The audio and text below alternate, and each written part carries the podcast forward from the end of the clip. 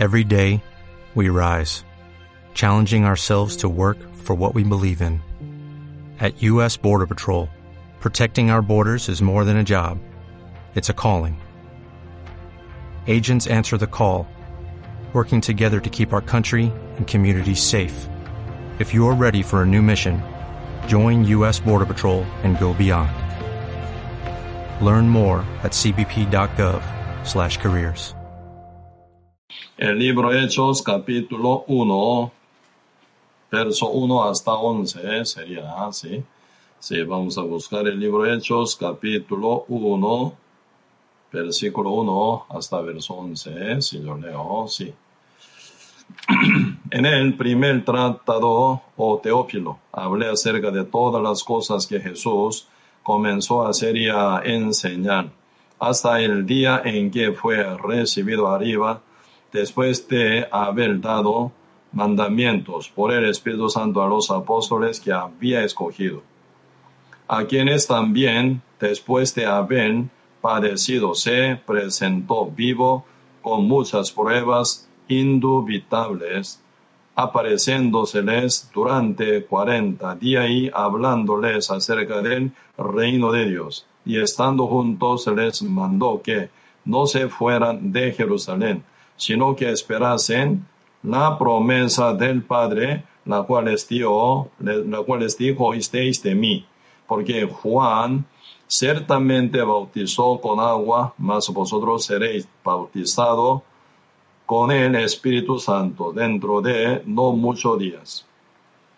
Entonces los que habían reunido le preguntaron diciendo, Señor, ¿restaurarás el reino a Israel en este tiempo? Y les dijo, nos toca a vosotros saber los tiempos o las sazones que el Padre puso en su sola potestad, pero recibiréis poder cuando haya venido sobre vosotros el Espíritu Santo y me seréis testigos en Jerusalén, en toda Judea, en Samaria, hasta el último de la tierra.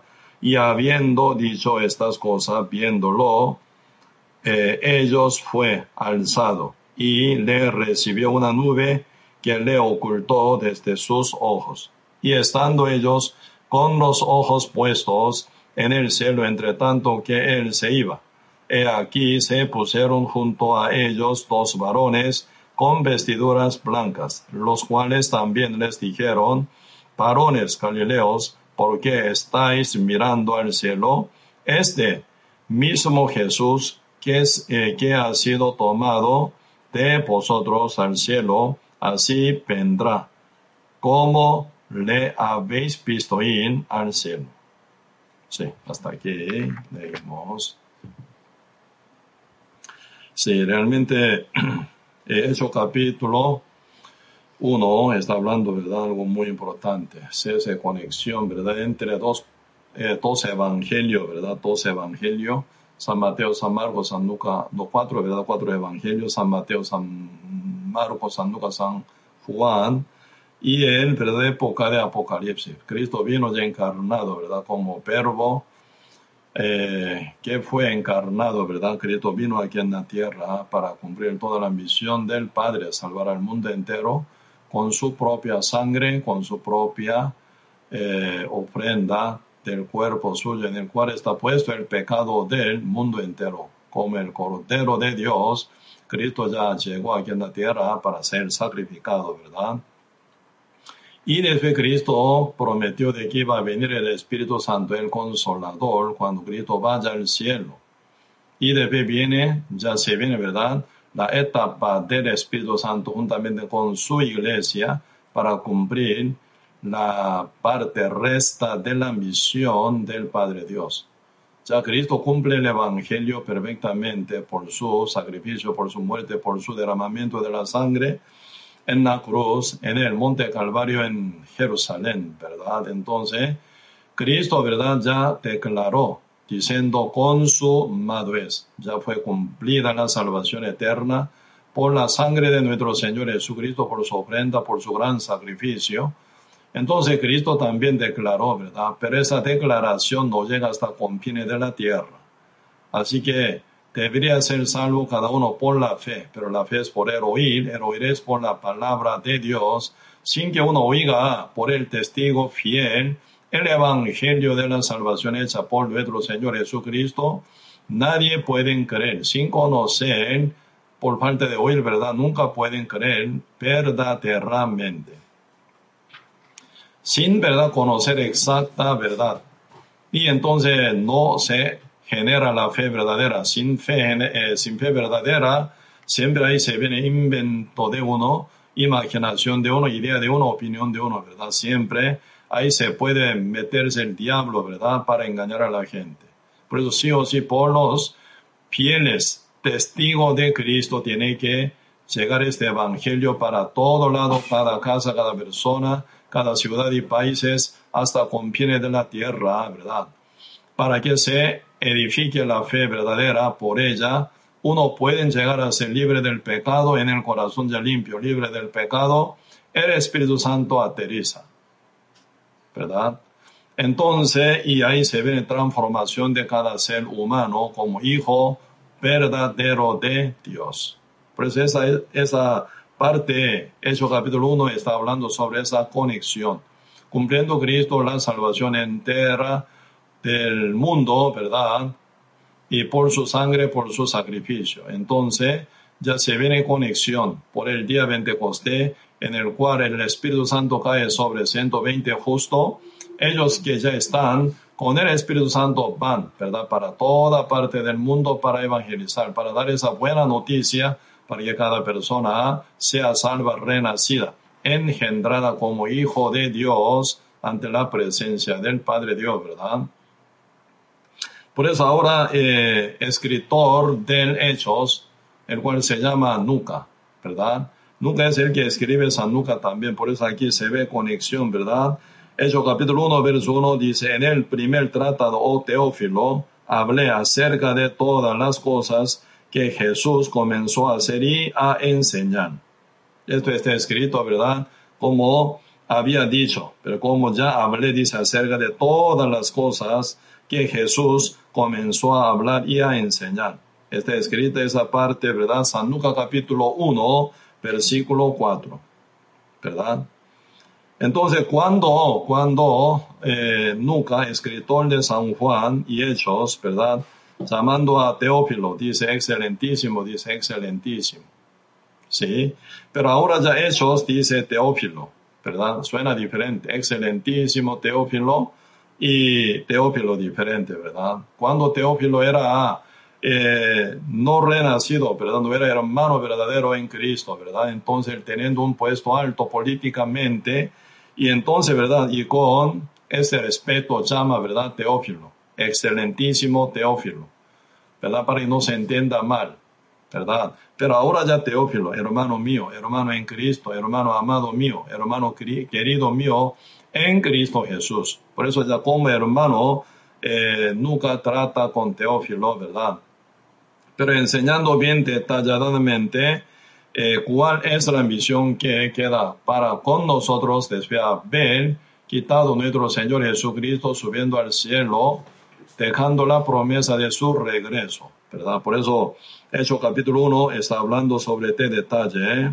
Versículo 1 ya pasamos dos. Ahora, hasta el día en que fue recibido arriba, después de haber dado mandamientos por el Santo Espíritu Santo a los apóstoles que había escogido, y a quienes también después de haber padecido se presentó vivo con muchas pruebas indubitables, apacentándoseles durante cuarenta días y habiéndoles acerca del reino de Dios y estando juntos, les mandó que no se fuera de Jerusalén, sino que, se, que esperasen la promesa del Padre, la cual les dio, les dijo, oísteis de mí.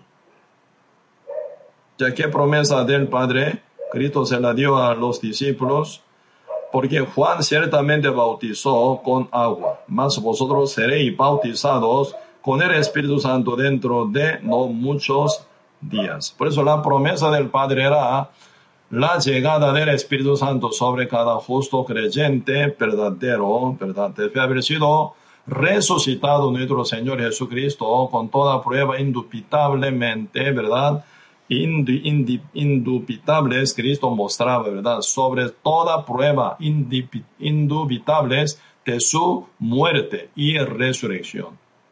Cuando eh, Tomás dudaba, ¿verdad?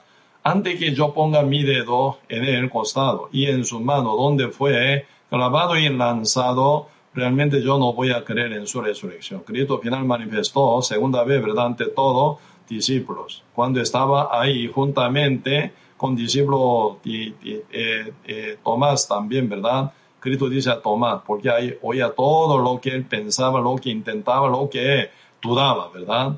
Cristo llamó a Tomás, Tomás, venid y pon tu dedo en mi mano y en tu, en mi costado. Y no sea incrédulo, sino creyente, ¿verdad? Final, ¿verdad? Y Tomás, no poniendo su dedo en las manos de Cristo ni en costado, porque viendo, oyendo, ahí se promueve, ¿verdad? Sí, Señor, tú eres mi Señor, ¿verdad? Mi Cristo, realmente tú eres mi eh, Salvador, ¿verdad? Final, y Tomás quedó ya creyendo en esta prueba, ¿verdad? En esa prueba indubitable, y final él quedó, ¿verdad? Ya realmente aceptando esa prueba de la resurrección de Cristo. Y Cristo dice, tú me ves y por eso cree. Bienaventurados los que no ven a mí, ¿verdad? Pero sí creen, dice, ¿verdad? Por eso nosotros realmente no vimos a nuestro Señor Jesucristo físicamente. No tocamos, ni vimos, ni oímos directamente de Él directo, ¿verdad? Por la escritura tal como está escrita, según la revelación del Espíritu Santo, por medio del apóstol de Dios, ¿verdad? Realmente oyendo. El Espíritu Santo nos eh, movió nuestro corazón y convenció a nosotros para que llegáramos a creer en el Evangelio primero y en toda prueba, en todas las palabras, tal como está escrita en la Biblia, en el libro de nuestro Dios, ¿verdad? Por eso sí, con misma fe tenemos nosotros también la misma visión que llevan todos apóstoles en esa etapa de la iglesia primitiva, ¿verdad? ¿Cuál es la misión que el Señor nos puso sobre nosotros, sobre la iglesia de Cristo, iniciando de la iglesia primitiva en Jerusalén y hasta hoy? Aquí estamos ahora en Costa Rica, en la iglesia, ¿verdad? En Costa Rica, en la iglesia en Centroamérica y Latinoamérica. ¿Con cuál misión, verdad, Señor, nos ha llamado? Importante, ¿eh? Por eso importante eh, es, ¿verdad?, investigar muy bien cuál es el testamento de nuestro Señor Jesucristo. Aquí, versículo 6, ¿verdad? Entonces los que se habían reunido le preguntaron, diciendo, Señor, ¿restaurarás el reino a Israel en este tiempo? Aún los discípulos están muy interesados, ¿verdad?, sobre la restauración del pueblo de Israel, porque ellos están oprimidos, ¿verdad?, por ya casi, casi ya 600 años, ¿verdad? 600 años están oprimidos bajo eh, dominio de cuatro imperios. Imperio Babilonia, Imperio Persia, Imperio Grecia, ahora Imperio Roma. Está bien súper, ¿verdad? Sufrido ellos. Por eso siempre están esperando, como todo judío, ¿verdad? Hasta los discípulos del Señor. Restauración del pueblo de Israel. Cristo cómo responde a ellos. Verso 7 les dijo, nos toca a vosotros saber los tiempos o las sazones que el Padre puso en su sola potestad. Esa restauración, ¿verdad? Restauración del pueblo de Israel, ¿verdad? Está en la sola potestad del Padre. Así Dios no os hizo saber de sus tiempos y sus razones, sazones, ¿verdad? Entonces, y No, es, no, es, no hace falta ellos ya como imaginar, discutir o verdad opinar en este punto, porque toda esta cosa está en la eh, potestad de Dios solamente. ¿Verdad? Y debe Señor dice, pero dice, Señor está ahora revelando a ellos con el testamento del Señor, ¿verdad? Antes de subir al cielo. Verso 8 dice, pero recibiréis poder cuando haya venido sobre vosotros el Espíritu Santo y me seréis testigos en Jerusalén, en toda Judea, en Samaria, hasta lo último de la tierra. Esto es el último testamento de nuestro Señor Jesucristo con el cual manda y revela a sus apóstoles y a su iglesia. Pero recibiréis poder cuando haya venido sobre vosotros el Espíritu Santo y me seréis testigo en Jerusalén, en toda Judea, en Samaria hasta el último de la tierra. ¿Verdad? Ese, ese, ese punto es más importante, dice el Señor, ¿verdad? No importa cuándo se recupere, eh, ¿verdad? El pueblo de Israel. Esto se queda en la sola autoridad de Dios, dice. Final esa palabra, esa restauración del pueblo de Israel sí se cumplió, ¿verdad? En el año 1948. Más exactamente hasta la fecha, 14 de mayo, en el año 1948, se cumplió esa restauración del pueblo de Israel, ¿verdad? Porque ya el pueblo de Israel se queda como un estado, como una nación, aparecido en el mapa mundial hasta con su territorio. Aún están llevando guerra, ¿verdad? Conflicto, pero ellos potentemente crecen. ¿eh? Ahora ya pasando 70 años, ¿verdad? Casi 70 y 72 años ahora, ¿verdad? Entonces, ellos están ya puestos sobre el mundo entero, o sea, está ellos manejando el mundo entero, dominando el mundo entero con poder, economía, ¿verdad? Entonces esa palabra ya se cumplió desde el día 14 de mayo en el año 1948. Pero mientras que pasa ese tiempo, ¿verdad? Casi y 1900 años, ¿verdad? ¿Qué es lo que es importante para la iglesia? Realmente como Cristo dice, como el último testamento, verso 8, pero recibiréis poder cuando haya venido sobre vosotros el Espíritu Santo y me seréis testigos en Jerusalén, en toda Judea, en Samaria, hasta lo último de la tierra. Esa ambición aún sigue cumpliéndose, ¿verdad? Empezando con la iglesia primitiva en Jerusalén, con 120 justos, que recibieron el Espíritu Santo el día Pentecostés, como dice Hechos capítulo 2. Esa misión de expandir el Evangelio de la salvación eterna de nuestro Señor Jesucristo hasta confines de la tierra se continúa, ¿verdad? Aún todavía, ¿verdad? Pero mientras que pasa ya 1900 años, ¿verdad?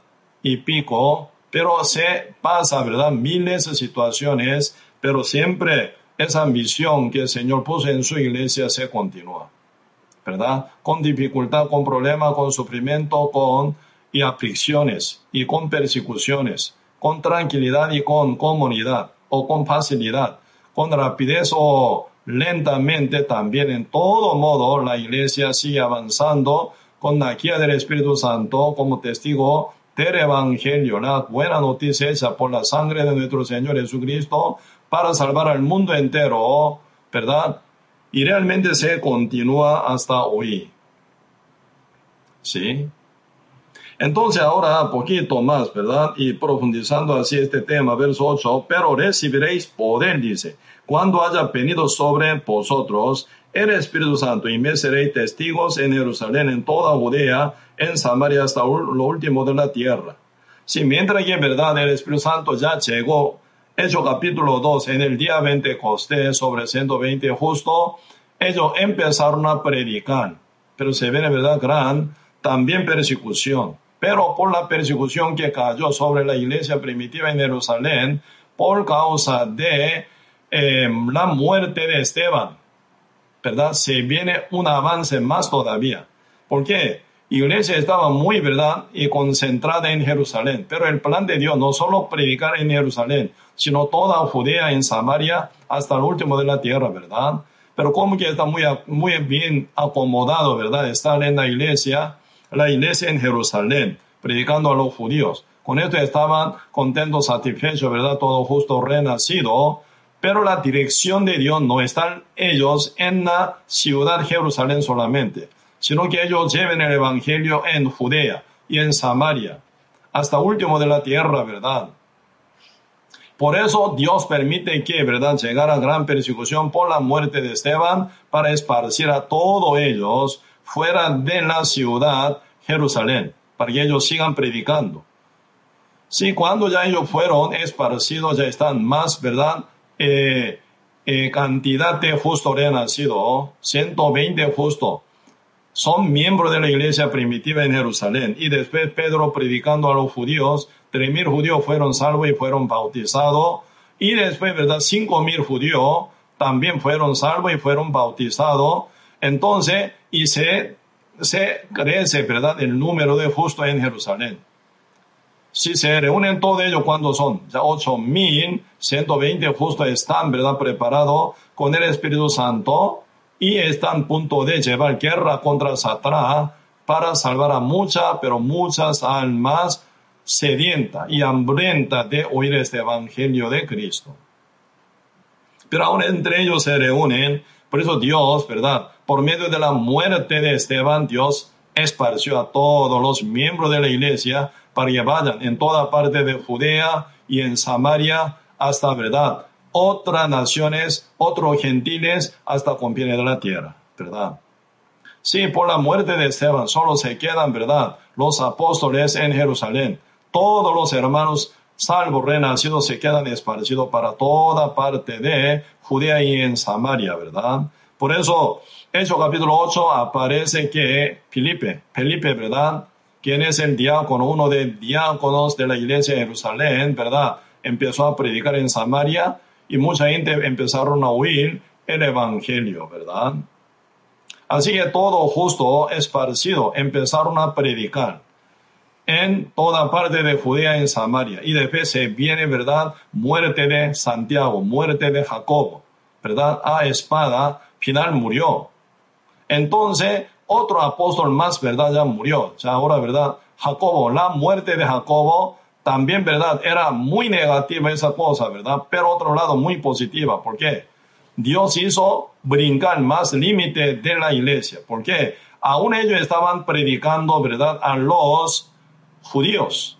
Aunque estaban esparcidos en, ¿verdad? Primero Jerusalén, en Judea, después en Samaria también, ¿verdad? Predican, pero siempre ellos buscan más, ¿verdad? A los judíos no brincan aún, ¿verdad?, predicar a los gentiles. Pero por la muerte de Santiago, por la muerte de Jacobo, se viene ese brinco bien grande, ¿verdad? Ellos ya dejan de predicar a solo judíos. Sí, siguen predicando a los judíos, ¿verdad? Pero no solo a los judíos, sino también a los gentiles. ¿Verdad? Ahí se viene ya gran formación de la mentalidad de la iglesia, no solo a los judíos, se enfoca en salvar, en predicar el Evangelio, sino hasta los gentiles. Por eso al final por la iglesia Antioquía, Hechos capítulo 13, se viene, ¿verdad? Envío de parte de la iglesia Antioquía por mandato del Espíritu Santo, mientras que, ¿verdad? Los líderes estaban orando ante el Señor. Señor, ¿verdad? Mandó, el Espíritu Santo mandó a ellos que enviara aparte Bernabé y Saulo. Saulo es el apóstol Pablo, ¿verdad? Final, enviado por la iglesia Antioquía, ellos se van para predicar a los gentiles, ¿verdad? Por eso llevando final, Pablo, cuatro eh, viajes misioneros, llegando hasta Roma, predicando el evangelio final, él murió, ¿verdad? Murió en Roma. Por eso el evangelio ya esparce hasta todos los países de gentiles llegando hasta Roma, el Evangelio con más potencia, ¿verdad? Con más potencia se expande para todo lado de el mundo final, ¿verdad? Pero cuando ya Pablo llega en Roma, ya, ¿verdad? Se había formado la iglesia de Cristo. Ahí no estaba Pedro, no estaba Pablo, no estaba Jacobo, no estaba Andrés, no estaba ningún apóstol. Pero en Roma ya se había levantado la iglesia de Cristo, ¿verdad? Antes de llegar a ningún apóstol. ¿Cómo suena? Así los hermanos común y corriente, ellos llegando a verdad esta Roma, predicaban, formando, agrupando gente y realmente evangelizando, ¿verdad? Se llegó mucha gente final salvada, ¿verdad? Por, los, por la predicación de los hermanos y hermanas, que no son ni apóstoles ni diáconos. Así que, ¿verdad? Nosotros podemos aprender esa cuestión de evangelización, salvar alma con el evangelio de Cristo, no es cuestión de apóstoles, no es cuestión de diáconos, no es cuestión de solo líderes, no es cuestión de, ¿verdad?, pastores. Cuestión de hermanos común y corriente, ¿verdad? siendo justo renacido, ya tiene ese poder, esa autoridad en evangelizar. Por eso tenemos que crecer, tenemos que aprender cómo evangelizar también, ¿verdad? A toda nuestra gente que están alrededor de nosotros. ¿Sí? Iniciativamente puede ser, ¿verdad? Lento, puede ser débil, puede ser aún con inmadurez a nivel de conocimiento y agilidad de convencer a uno con el Evangelio, pero realmente nunca pueden, ¿verdad?, dejar de predicar siendo cualquier hermanos y hermana en Cristo Jesús. Tienen que tener esa buena capacitación para poder evangelizar a miles, miles de gente. ¿Verdad? Por supuesto, siendo pastores tienen que saber predicar, ¿sí? Para esto, ¿verdad? Es escogido por Dios. Y pastorear y liderar a la iglesia para la eh, orientación que el Señor propone siempre con su palabra, ¿verdad? Pero siendo cada miembro renacido, salvo, justo, tiene que saber predicar el Evangelio, tiene que agrupar y liderar. Y tiene que enseñar bien la palabra adecuadamente y preparando el corazón de uno, ¿verdad? Para que puedan recibir la semilla del Evangelio de Cristo y sean renacidos ellos. Así se formó la iglesia en Roma antes que llegara el apóstol Pablo, ya había levantado la iglesia de Cristo por los hermanos, ¿verdad? Que no son ni apóstoles, no son líderes, no son, ¿verdad? Los eh, diáconos tampoco. Por eso ahora el Señor está hablando, ¿verdad? Pero recibiréis poder. ¿Cuándo va a recibir este poder? Cuando haya venido sobre vosotros el Espíritu Santo y me seréis testigos dice, ¿verdad? Entonces, ¿cómo o desde cuándo uno se hace testigo? Desde cuándo haya venido el Espíritu Santo, dice, sobre vosotros. Y me seréis testigo, dice. Teniendo el poder. ¿Cuándo viene el poder? Cuando entra el Espíritu Santo en el corazón de uno. En el día 20 Costé, en Ciudad Jerusalén, solo sobre 120 justo llegó el Espíritu Santo. Pero ya cómo se transmite el Espíritu Santo de uno a otro, de uno a otro, siempre por la evangelización, por la predicación de cada justo, ¿verdad? Predica el evangelio a los pecadores. Entonces ellos oyendo, oyéndolo y final creyéndolo quedan liberados del pecado. Como dice Efesios capítulo 1, versículo 13, dice, ¿verdad? En él, pisteis, no, en él oísteis, ¿no? En él, en Cristo Jesús oísteis de la palabra de la salvación, el evangelio de vuestra salvación, y habiendo creído, dice después, eh, en él, ¿verdad? En él, en él, y después fuisteis sellado con el Espíritu Santo, dice. Hoy en día, ¿cómo el Espíritu Santo transmite de uno a otro? De uno a otro, por la predicación de lo justo, por la predicación de los renacidos salvos, el Evangelio siempre se divulga de uno a otro, se, se transmite mientras se divulga el Evangelio de Cristo, ¿verdad? Entonces, y el Espíritu Santo quien llegó el día Pentecostés sobre sus 120 justo en Jerusalén, ¿verdad? Por medio de ello, por medio de esta iglesia primitiva 120 justo, se predica, oyendo y creyendo en el Evangelio, el Espíritu Santo se transmite a uno para hacerlo uno renacido, que sea miembro de la iglesia y crece junto con la iglesia y expande. ¿Quién? Cada miembro renacido, cada miembro salvo, cada miembro justo, así se predica por cada nuestros hermanos y hermanas en Cristo, ¿verdad? Vamos a profundizar un poco sobre el poder. ¿Cuál poder? Por ejemplo, ¿verdad? Cuando Dios hizo al primer hombre llamado Adán, Dios le dio poder. Pero ese poder final se perdió, esa autoridad se perdió por el diablo. Cuando el diablo tentó a Cristo, ¿qué dice? San Lucas capítulo 4, si tú me postrares ante mí, yo te, ¿verdad? Daré. Todo esto que tuviste recién, ¿verdad? ¿Qué diablo mostró? Toda la gloria de los reinos del mundo poniendo a Cristo sobre el monte más alto, mostró toda esa gloria de los reinos del mundo. Si tú postrares ante mí, yo te daré, dice, todo este reino a ti. ¿Por qué? Esa potestad fue entregada por uno, dice. pero ahora yo te la doy porque tú me caes bien. Con tal que tú me postrares, dice, ante mí. Cristo, ¿qué dijo? ¿Cómo está escrito? ¿Verdad? Adorará a tu Dios, dice. Entonces, diablo es el que tiene esa autoridad, ¿verdad? Diablo es el que tiene ese poder. Pero al final, ¿verdad? Tentando por una otra forma a Cristo, ¿verdad? Final, Cristo nunca fue hundido en la mentira o en la tentación del diablo. Cristo firmemente, según la Escritura, según la voluntad del Padre, ¿eh? según toda la promesa del Padre, tal como está escrito en el Antiguo Testamento.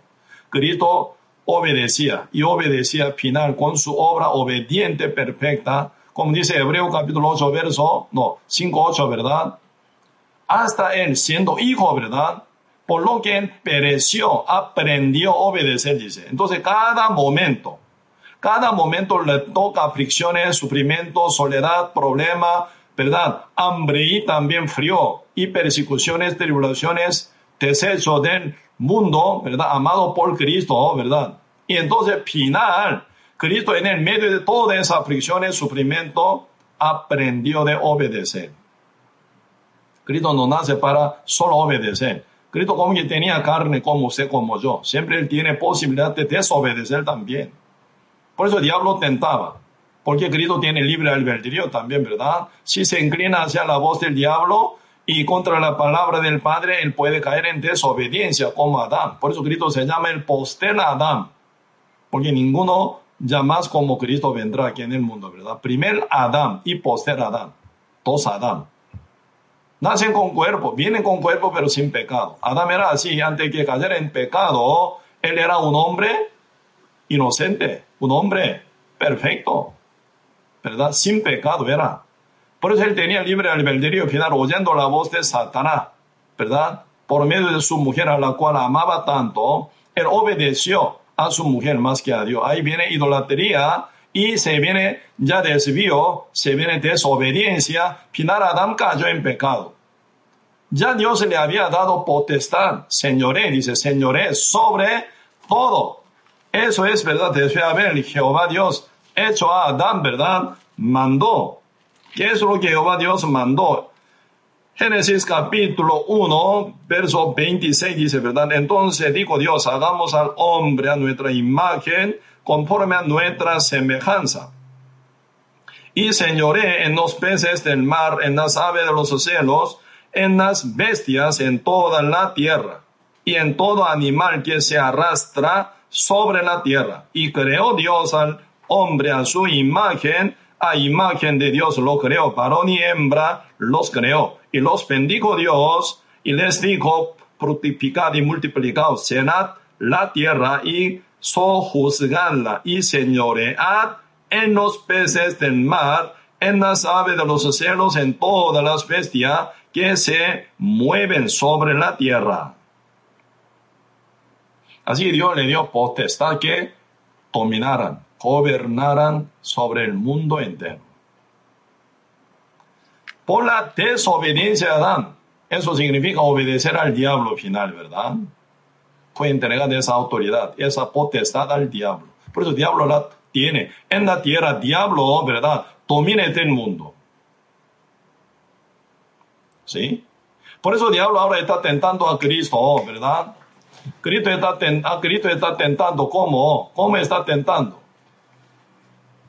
Si tú postrares ante mí, yo te daré todas estas cosas. ¿Verdad? Si tú postrares ante mí, yo te daré todas estas cosas. Porque estaba con mi autoridad, porque uno me lo entregó. Pero sencillamente, ¿verdad? Dice, cómete escrito, adorará a tu Dios. Nunca hace caso. Siempre el diablo tiene que entender diablo, ¿verdad? Trata de engañar a usted, arrastrar a usted, dominar a usted son con tres deseos, deseo de la carne, deseo de los ojos, a gloria de vida, siempre, ¿verdad? Como dice segunda, no, primera Juan capítulo 2, verso 15 a 17, ahí está escrito muy claramente, ¿verdad? Pero Cristo nunca se sujeta ante tres deseos, con los cuales diablo quería tentarlo. Y diablo usa método, ¿qué? Pensamiento todo pensamiento engañoso diablo quiere meter en la cabeza de uno, ¿verdad? Para manipular. Cristo, ¿verdad? Nunca aceptaba mínimo pensamiento y viene del diablo, ¿verdad? Siempre en el corazón de Cristo está llena de palabra y palabra y palabra. Por ella se, dependía total ante cualquier mentira que viene como tardo encendido del fuego del maligno. Así que Cristo mínima cosa aceptó en él. Así que no hay mínima sujeción al diablo. Por eso Cristo era total guerrero contra Satanás, rechazándolo, tomándolo como enemigo. Llevaba guerra y guerra y guerra hasta la cruz en la cruz también, ¿verdad? Hasta la muerte en la cruz. Cuando Cristo murió, diablo también por la boca del pueblo, ¿verdad? Burlándose de él. Así, así también usaba hasta dos malhechores que estaban a la par de Cristo, diciendo, si tú eres Cristo, sálvate a ti mismo. Burlándose de eso, ¿verdad? Si tú eres hijo de Dios, sálvate a ti mismo. Ni tú salve a ti mismo, ¿verdad? ¿Cómo a quién podría salvar? ¿Cómo a otro podría salvar, verdad? Pero sencillamente callado, oyendo todo ese, ¿verdad? Y insulto, maldición. Cristo, ¿verdad? Solo pasaba según toda la voluntad divina del Padre. ¿Verdad? El Padre también lo rechazó a Cristo, porque Cristo era masa de pecado de nosotros, como masa del pecado total del mundo. El Padre, ¿verdad? Lo arrancó, ¿verdad? Fuera, fuera de comunión. Cristo, ¿verdad? Con una soledad, con una tristeza, con una gran angustia, también Cristo murió en la cruz, llevando la obediencia perfecta ante la presencia del Padre. ¿verdad? Debe haber sido resucitado Cristo que cuenta ante todo su discípulo. Vamos a ver. San Mateo capítulo 28. El libro San Mateo capítulo 28 versículo 16. Dice así. San Mateo, no, San Mateo capítulo 28, sí, versículo 16 yo leo, pero los once discípulos se fueron a Galilea, al monte donde Jesús les había ordenado. Y cuando le vieron, le adoraron, cuando algunos dudaban.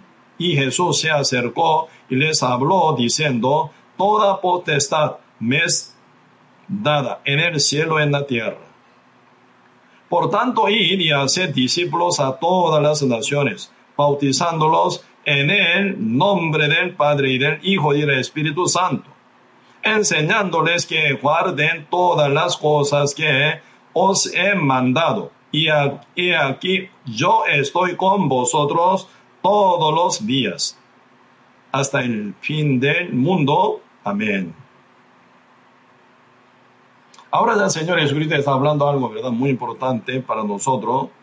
A los que aún dudan, a los que son débiles todavía a los que son, verdad, aún, verdad, dudosos. Aunque ven ellos con su propio ojo, verdad, la resurrección de Cristo. Entonces en su corazón se forma alguna duda, alguna verdad, y pregunta, ¿será o no? ¿Estoy viendo un sueño o qué? Cristo sabiendo que ellos aún están, ¿verdad? Varias cosas en mucha parte inseguro, Señor dice, según su palabra, ¿verdad? ¿Qué dice? 14, 18, eh, ¿verdad? San Mateo 28, verso 18, dice así. Y Jesús se acercó y les habló diciendo, Toda potestad me es dada en el cielo y en la tierra. Entonces esa potestad perdida por Adán entregada al diablo, también se recuperó por Cristo, ¿verdad? Cristo por su resurrección, venciendo la muerte, recupera esta potestad perdida por Adán también. Por eso cuando Cristo ya se resucitó, la cabeza del diablo fue pisoteada, quebrantada, bajo pie de Cristo resucitado, vencedor contra la muerte. ¿Qué puede hacer el diablo contra Cristo? Ya nada. ¿verdad? Aunque el diablo mordió a Cristo para matar, sí, por lo cual Cristo murió final en la cruz. Pero aprovechando esa ocasión de, ¿verdad?, rebeldía del diablo y pueblo de Israel.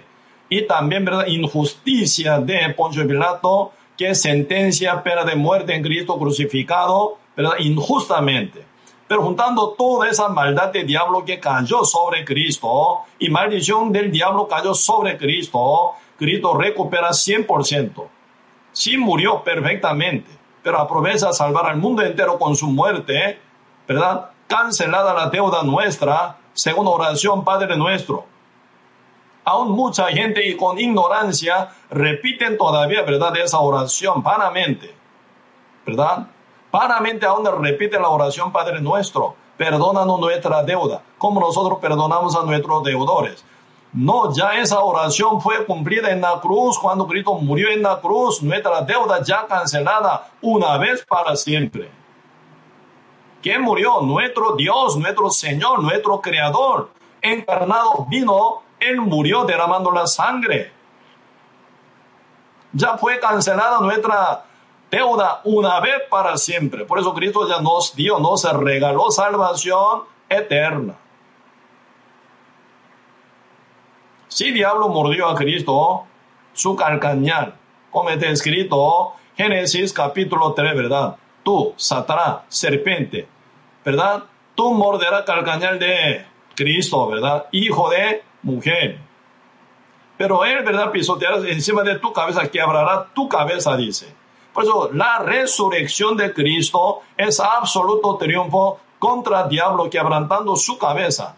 ¿Dónde está poder de la serpiente, la cabeza? Cuando se quiebra la cabeza, se queda total muerta, ¿verdad? Esa serpiente, aunque se mueve, pero su autoridad, su potestad fue quitada total, porque su cabeza está quebrada.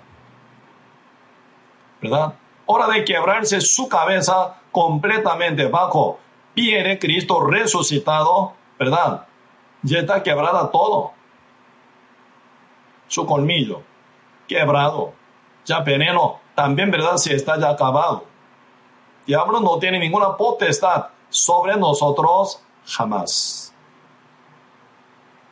Por eso ahora el Señor Jesucristo está diciendo, ¿verdad?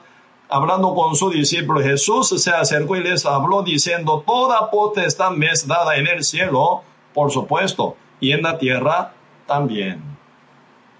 Se ve, Señor, que dice verso 19, por tanto, id, dice, por tanto, id, ¿a dónde? Al mundo entero. Cuando haya venido el Espíritu Santo, tendréis el poder y me seréis testigo en Jerusalén, en toda Judea, en Samaria, hasta lo último de la tierra ir a donde hasta confines de la tierra para predicar, hasta confines de la tierra para evangelizar, para confines de la tierra para dar esa buena noticia hecha por gran sacrificio de nuestro Señor Jesucristo. Por tanto, id a ser discípulos a todas las naciones. Y, ¿verdad? Y San Marcos capítulo 16, que dice, id, ¿para qué? A toda la criatura dice, ¿verdad? San Marcos capítulo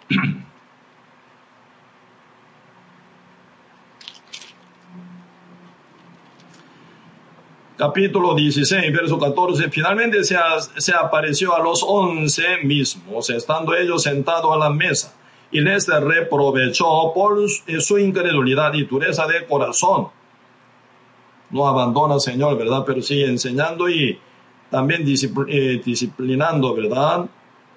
porque no habían creído a los que le habían visto resucitado. Y les dijo, y todo el mundo, y predicad el Evangelio a toda criatura. Y a dónde? Por todo el mundo, y predicad el Evangelio a toda criatura.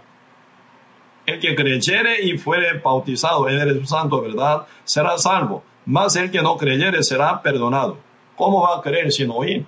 Sin que haya quien predique el Evangelio, ¿yo cómo puede oír? Sin oír no hay fe, sin fe no hay salvación. Por eso sí o sí tiene que ir, siendo testigo fiel del Evangelio de Cristo, tiene que ir a predicar.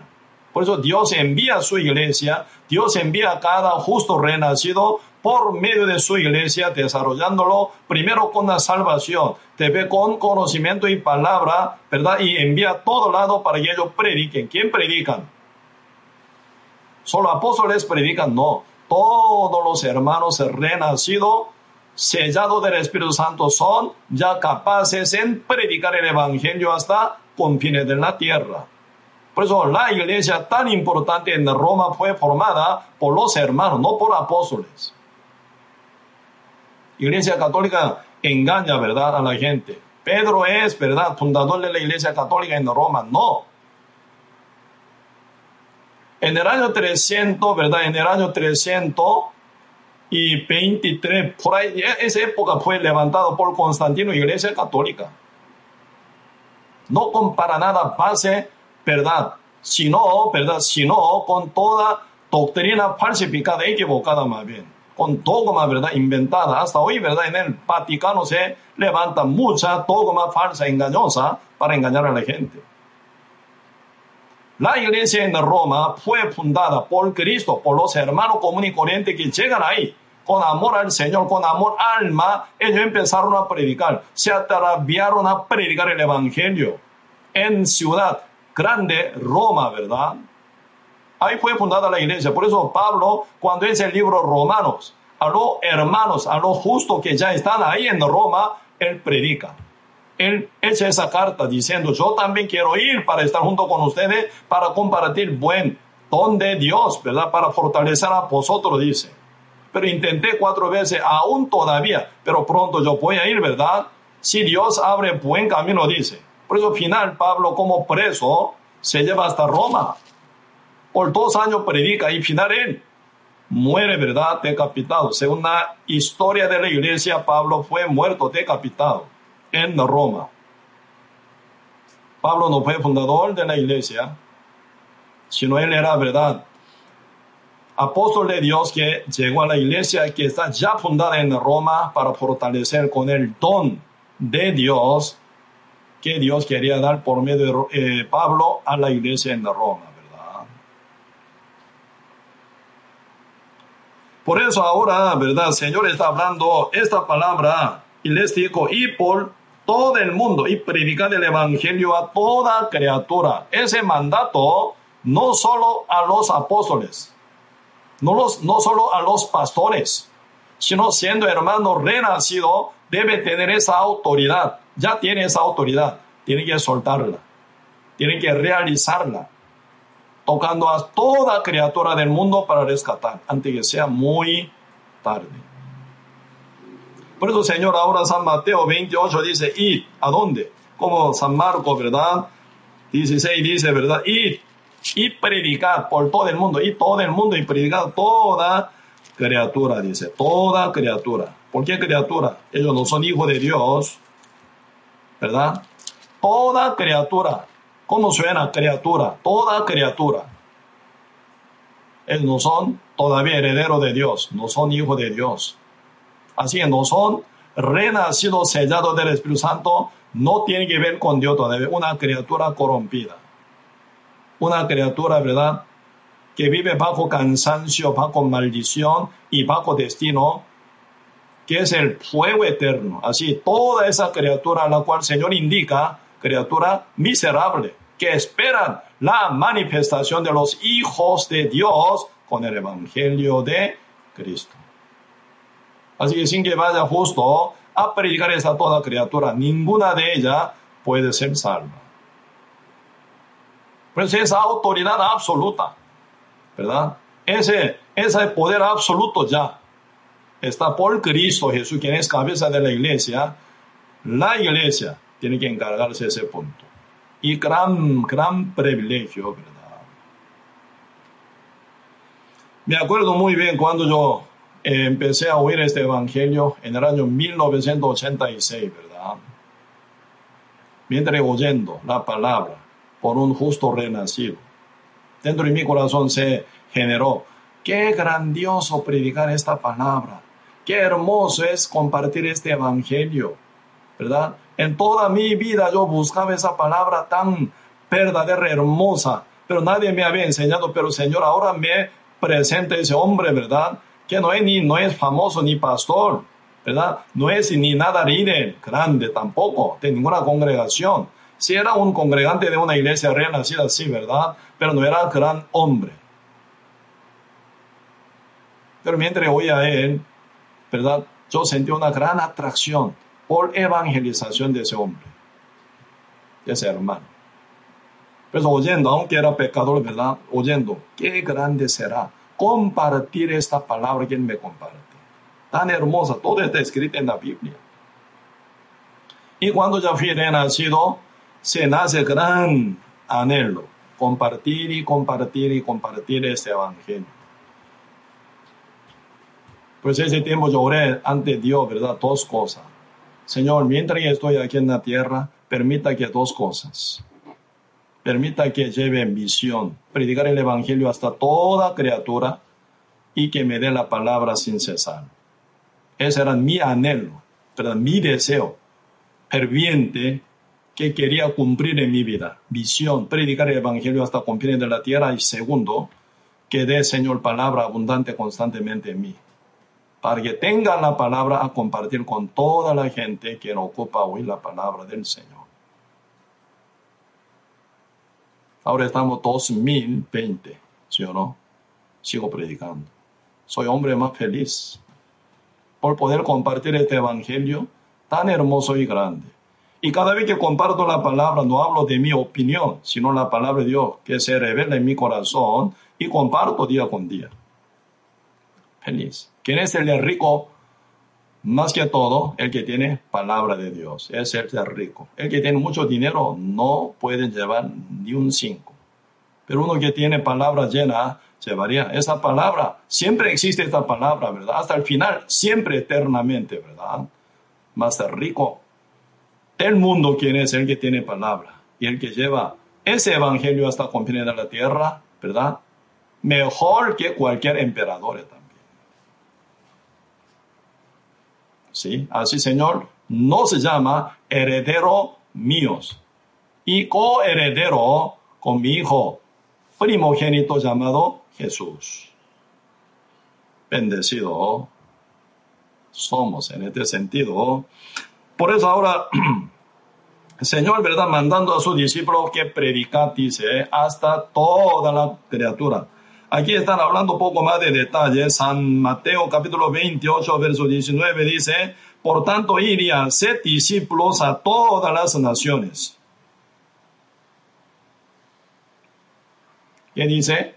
No solo predicar, sino hacer discípulos a todas las naciones. Discípulo, ¿quién suena? Discipulado final termina como apostolado, ¿verdad? Uno que no es discipulado bien no puede ser apostolado nunca. Hoy en día cualquier altivez de mucha gente quiere enseñar pero no quiere aprender. Quiere, ¿verdad?, ser apóstol pero no quiere ser discipulado. Ahí viene gran contradicción. ¿Verdad? Sin aprender correctamente, no puede enseñar correctamente. Sin ser discipulado nunca puede ser apostolados. ¿Verdad? Sin crecer nunca pueden engendrar tampoco, ¿verdad?, fruto verdadero. Pues ahora quisiera llevar conferencia pastoral, ¿verdad? Hoy en día muchos son pastores, pero no son renacidos. En el lugar de salvar están matando mucha gente, muchas almas, empujándola donde al fuego eterno. Como tal está escrito, ¿verdad? Señor dice, San Mateo, ¿verdad? El ciego y a otro ciego, los dos caen en el hoyo, dice. El ciego, pastor ciego y a otro ciego, los dos caen juntos, ¿verdad? Donde al fuego eterno. Nicodemo era, ¿verdad? Ciego, líder, líder principal de los judíos. Señor, ¿cómo habló con él? De cierto, de cierto te digo que el que no nacer de nuevo no puede ver el reino de Dios. Uno que llegó a Cristo con esa inquietud de su alma, de su posición de su alma, ¿verdad? Cristo dice, tú eres ciego. ¿A dónde está llevando al pueblo entonces? ¿Por qué causa, verdad, tantos judíos se rebelaron contra Cristo? Por estar mal enseñados por los líderes que eran ciegos.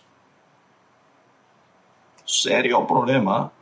Nicodemo ya responde por esa palabra que Cristo contó, ¿verdad? Diciendo, de cierto, de cierto te digo que el que no nacer de nuevo no puede ver el reino de Dios. Tú eres ciego. Nicodemo que dice, ¿cómo un hombre nacer siendo viejo? Así dice. Entrando en el vientre de mi madre nacer. Tan perdido está, ¿sí o no? Como yo tan viejo, yo soy canoso. Usted no ve tanta eh, eh, arruga que yo tengo. Tengo yo 70 años, 80 años, hombre viejo, ¿cómo nacer de nuevo entrando en el vientre de mi madre? Ignorante total, ¿sí o no? Ciego total. San Juan 3, verso 5.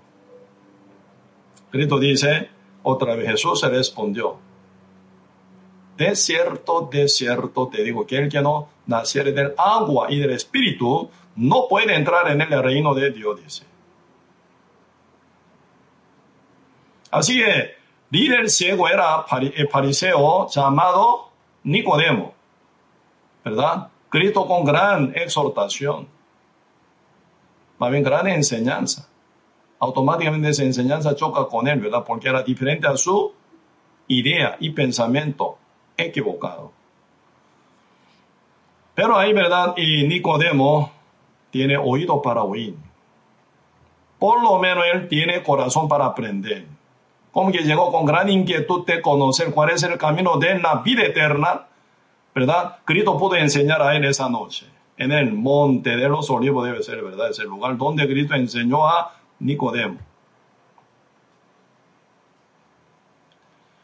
Ocupa muchos, pero muchos pastores que están pastoreando hoy en día con gran equivocación, ocupa oír bien primero. ¿Verdad? Para no matar a mucha gente. Una gran multitud de gente en Occidente, Oriente está muriéndose por mala enseñanza. ¿Verdad? Por eso realmente, y si se ocupa, yo creo, ¿verdad? Por eso ya se va a formar esta conferencia pastoral, para que muchos pastores que tengan oportunidad de aprender, tal como está escrito en la Biblia, segunda Biblia, para que ellos sean renacidos salvos. También ya varios pastores que son salvos renacidos me pidieron esto también, para llamar a sus amigos, sus compañeros, sus alumnos, ex alumnos de su también como teología, ¿verdad? Entonces ellos quieren invitar a todos, formando ya gran grupo, ¿verdad? Compartir. Espero que ellos sean salvos. Renacido muchos pastores, ¿verdad? Para poder enseñar correctamente, predicar bien correctamente a sus congregaciones. Una misión grande que llevamos aquí, como la iglesia también puede ser esta parte. Por eso ahora el Señor está hablando a ser discípulo, dice, a todas las naciones. ¿Cómo termina discípulo? Discípulo, ¿verdad? Discipulado por el Señor, por el Maestro. Cristo, ¿verdad? Discipulaba a sus discípulos, ¿sí o no?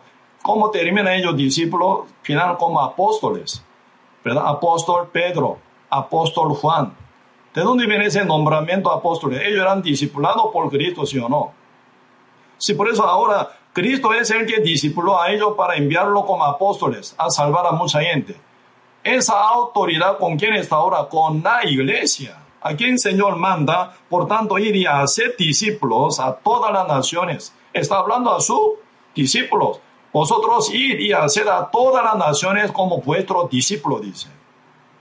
Para que ellos también puedan predicar y enseñar como vosotros. Aquí está función de la iglesia grande también. Reformar las naciones como discípulos de Cristo. Ustedes ya son salvos, renacidos por el Evangelio entonces tiene que ya caminar como discípulo, ¿verdad? Como seguidor de Cristo, como discipulándose día con día por, el Señor, por la iglesia de Cristo. Por eso apóstol, ¿en qué fue discipulado él? Para ser apóstol, para ser enviado en la iglesia Antioquía. Así que la iglesia Antioquía se encarga de enviar a Bernabé y Saulo, ¿verdad? Como misionero, como apóstol, enviado de Dios, ¿verdad? Como saben, apóstoles significa, apóstol significa en griego, ¿verdad? Palabra origen es griego, apóstol, enviado significa. ¿Quién tiene esa autoridad de reformar las naciones? Como discípulo, la iglesia. Así que ustedes ya siendo renacidos salvos son discípulos de Cristo. ¿Verdad? Tienen que saber hacer todo lo que Cristo hizo también aquí en la tierra.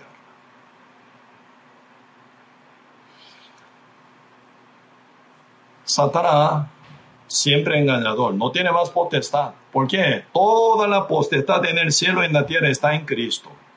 Satanás, mentiroso. Por eso se llama padre de mentira. ¿Verdad?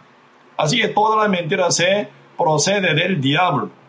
Diablo como que no tiene poder, miente. Ustedes, mientras vive aquí en esta sociedad, ¿verdad? ¿Quién es el que es mentiroso? El que miente mucho es el que, ¿verdad? No tiene poder. Si uno que tiene poder, ¿para qué mentir? Habla todo, ¿verdad? Honestamente habla, todo correctamente habla. Ya tiene poder y autoridad, ¿verdad? ¿Para qué mentir? Diablo es el mentiroso porque no tiene poder. Diablo sigue mintiendo, ¿verdad? A los escogidos que son discípulos de Cristo. Que dice, tú no puedes evangelizar. Tú no puedes predicar. Para predicar, ¿verdad? Debe crecer mucho más. ¿Verdad? Diablo engaña o no. Así diablo sigue hablando. Entonces aquí poquito profundicemos sobre el envío del Señor a su discípulo, ¿verdad? ¿En qué condición Señor envía a ellos? O a nosotros hoy en día en este siglo. San Mateo capítulo 10 está hablando sobre el envío de Cristo hacia su discípulo, ¿verdad? San Mateo capítulo 10. Busquemos un poco. San Mateo capítulo 10, versículo 16.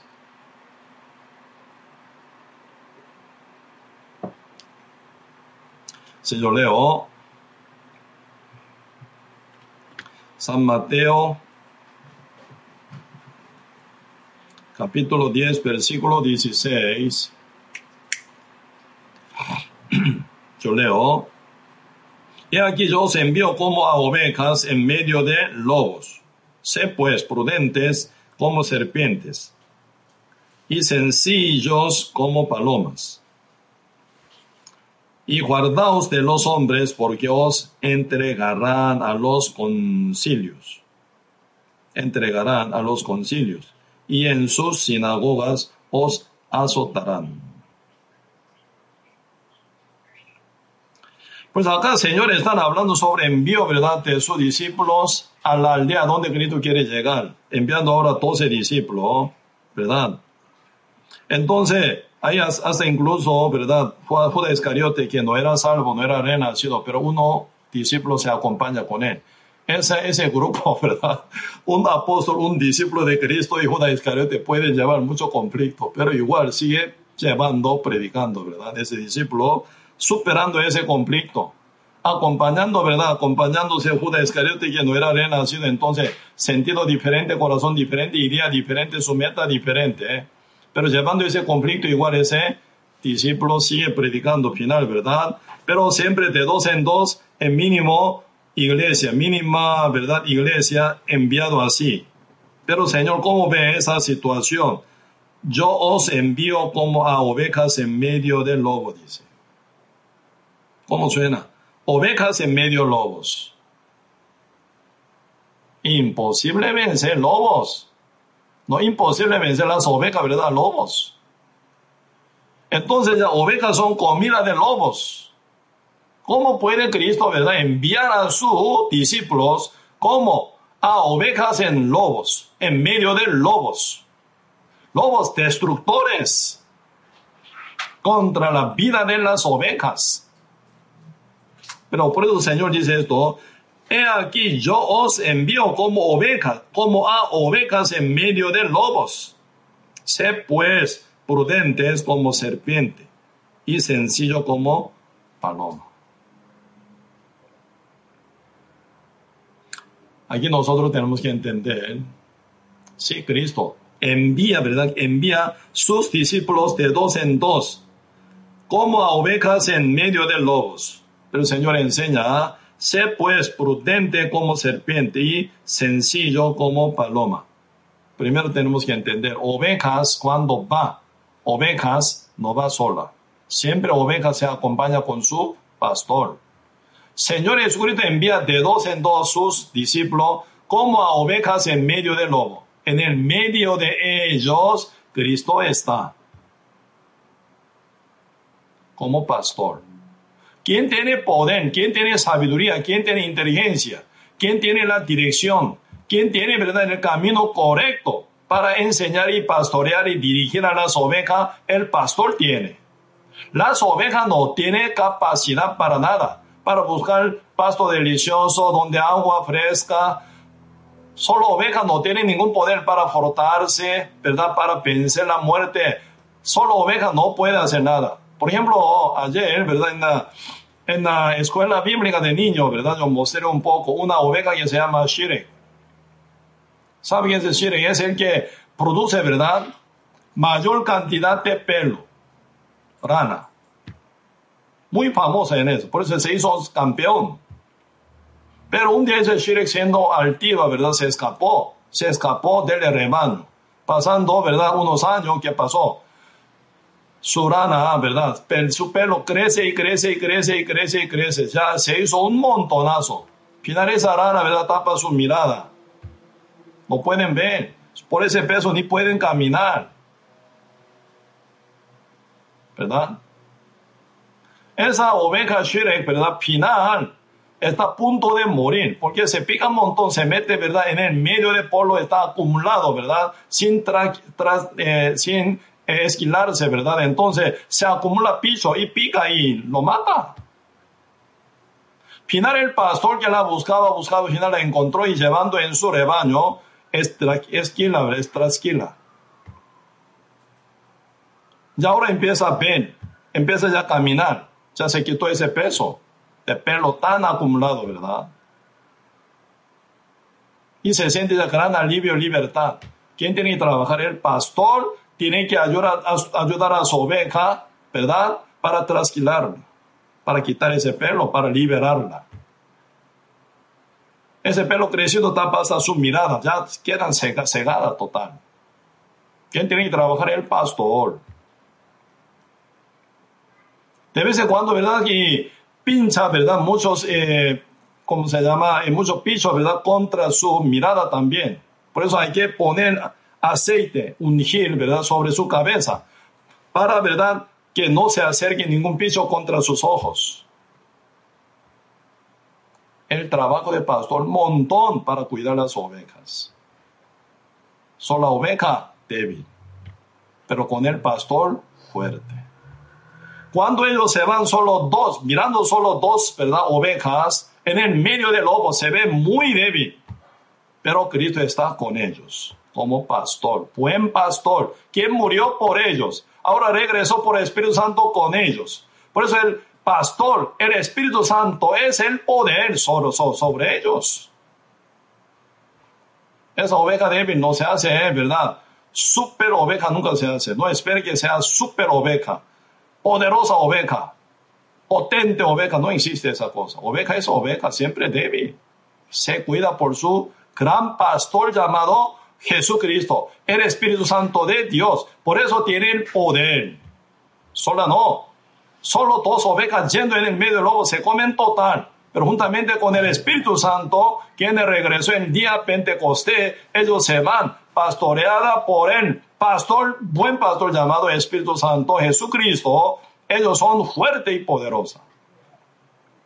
¿Quién trabaja en la iglesia de Cristo? El Espíritu Santo. ¿Quién es la cabeza de la iglesia? Cristo. El Espíritu Santo, ¿verdad? Camina en el medio de su iglesia. Por eso la iglesia puede ir a todo lado para predicar, ¿verdad? Aún siendo grupo de oveja, dos ovejas, tres ovejas, cinco ovejas, 10 ovejas, 100 ovejas, 1000 ovejas, siempre oveja es oveja, no son fuertes, pero está ahí pastor, nuestro Señor Jesucristo. ¿Quién engendra, verdad? Cabritos, ovejas, ¿verdad? Oveja es la que engendra, no pastor.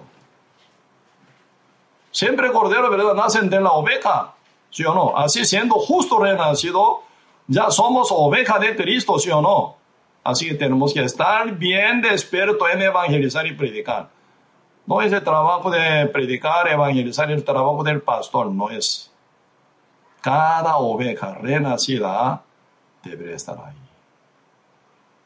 Por eso ahora el Señor manda, sé pues prudente como serpiente. El Señor habla, ¿verdad? Muy bien de serpiente. Serpiente simboliza al diablo, ¿verdad? Diablo. Pero nosotros como diablo tenemos que ser prudente. Diablo cómo convenció a Eva y cómo convenció a Adán.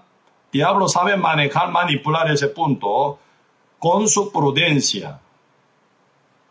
Diablo entre dos, Adán y Eva, eligió. Eva más débil que Adán, entonces con ella, convenciéndola, como que Adán ama tanto a ella, por ella yo voy a invadir a Adán, Adán se va a caer.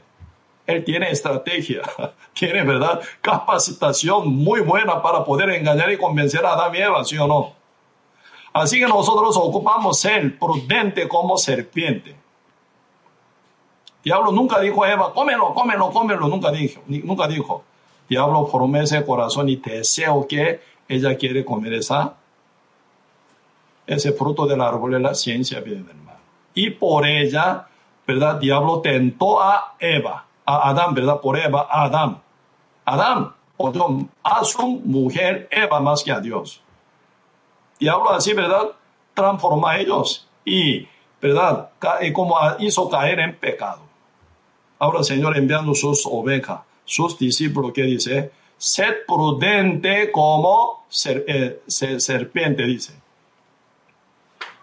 Y como paloma, ¿verdad? Como paloma, sed sencillos, dice. Paloma, ¿qué característica lleva? Paloma siempre vuelve a su hogar, ¿verdad? Siempre vuelve, aunque va bien largo viajando, ¿verdad? Volando, pero siempre vuelve a su nido, se vuelve. Así el corazón nuestro siempre, ¿verdad? Volviendo a cero, nuestro punto original, ¿verdad? ¿Quién es nuestro Señor Jesucristo? confiando tanto en sí, yo puedo hacer solo, ya ahí está muerta esa paloma, ¿verdad? Pero con sencillo, ¿verdad?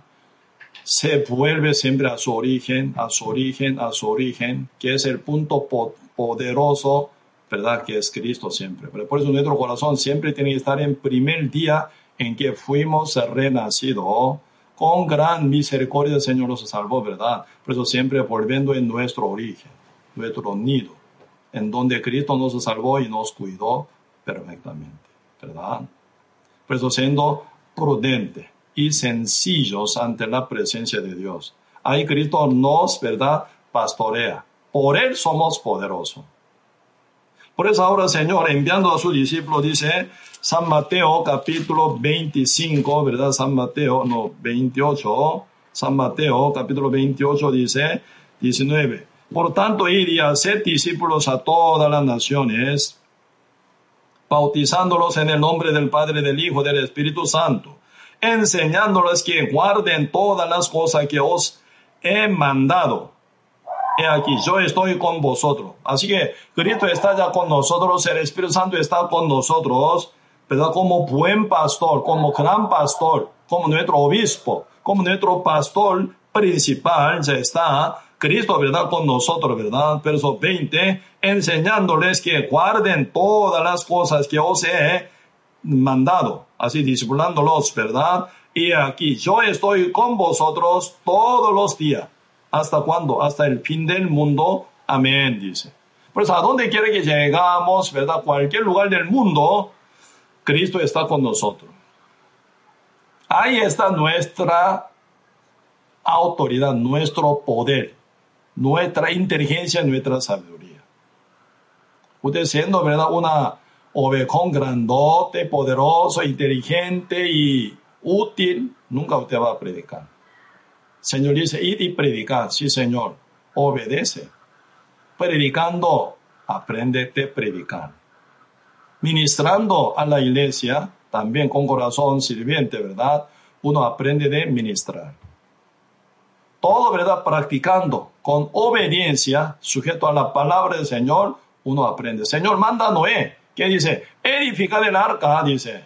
Noé era, ¿verdad? Campesino, como él hizo el gigante barco, nunca hizo. Pero él dice que sí, sí, Señor.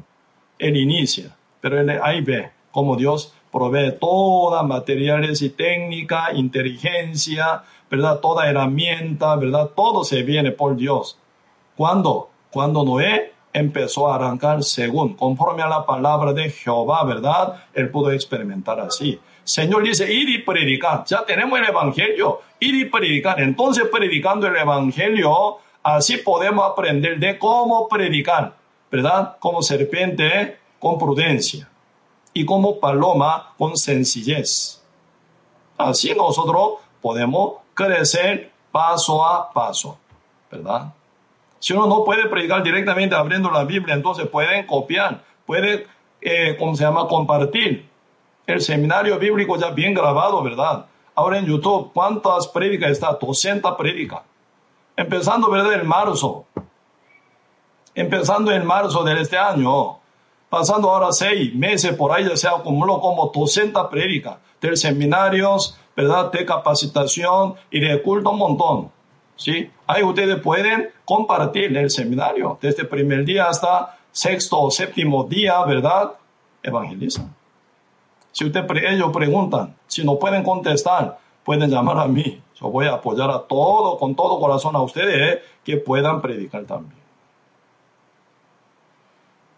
Esta cuestión es verdad, siendo ya miembro de la iglesia renacido, poner en predicar constantemente, como la ambición, ¿verdad? Tan urgente que Dios nos manda. Vean alrededor de ustedes, ¿cuánta gente ignoran todavía este evangelio tan grande? Sin el evangelio, ¿a dónde van todos? Al fuego eterno. Como que muchas veces uno, ¿verdad? Como acostumbrado, ¿verdad? Sí, sí, siendo pecador se va al infierno. Pero oye, oye, muchas veces repetidamente se quedan acostumbrados de oír, ¿verdad? Ese asunto serio. Sí o sí pasa esa, ¿verdad? Maldición para todos seres humanos pecadores. Tenemos que estar despiertos en agrupar gente y predicar, ¿verdad? Y compartir esta obra tan grande de nuestro Señor Jesucristo. ¿Quién murió? Nuestro Señor Jesucristo murió. Si no existiera el infierno, Cristo nunca hubiera muerto en la cruz.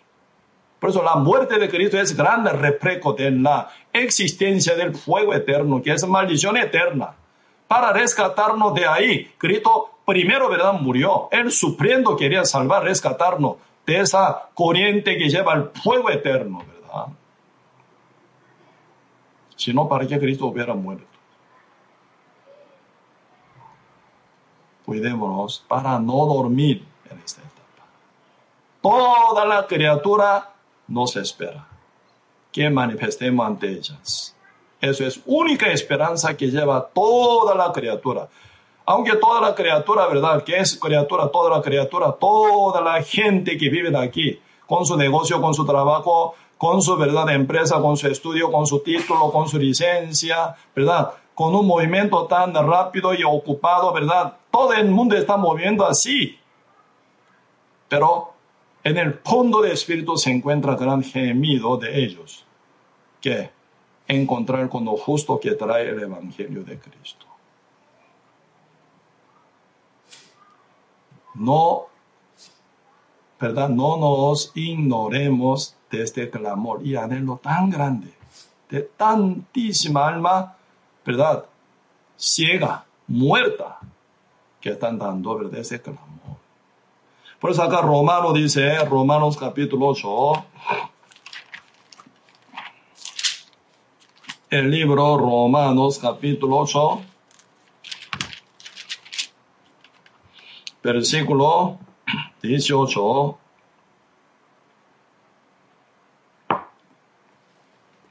leo. Pues tengo por cierto que las aflicciones del tiempo presente no son comparables con la gloria venidera que eh, en nosotros ha de manifestarse, porque el anhelo ardiente de la creación, esa creación es criatura, ¿verdad? El anhelo ardiente de la creación, criatura, es el agradar, aguardar la manifestación de los hijos de Dios. ¿Quiénes son los hijos de Dios? Nosotros, que somos renacidos, salvo justo, somos los hijos de Dios, ¿verdad? A los cuales esperan toda la criatura del mundo entero, con gran anhelo ardiente. 20. ¿eh? Porque la creación, la criatura fue sujeta a vanidad no por su propia voluntad, sino por causa del que la sujetó en esperanza. ¿Cuál esperanza? ¿En cuál esperanza Dios sujetó a la criatura bajo pecado, bajo maldición? por la manifestación de todos los hijos de Dios, ¿verdad? Verso 21, porque también la creación misma será libertada de la esclavitud de corrupción a la libertad gloriosa de los hijos de Dios. Porque sabemos que toda la creación, toda la criatura, como dice San Marco capítulo 16, última verso, ¿verdad? Ida predicada toda criatura. Aquí dice, ¿verdad? Porque sabemos que toda la creación, toda la criatura gime a una a y a una está con dolores de parto hasta ahora. Esperando que la manifestación de los hijos de Dios que evangelice a ellas. ¿Verdad?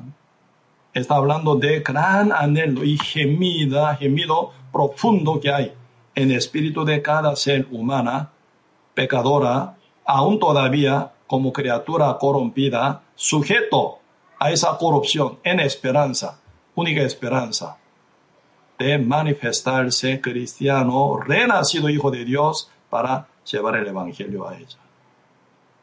Por lo cual Dios cuida aún este mundo entero.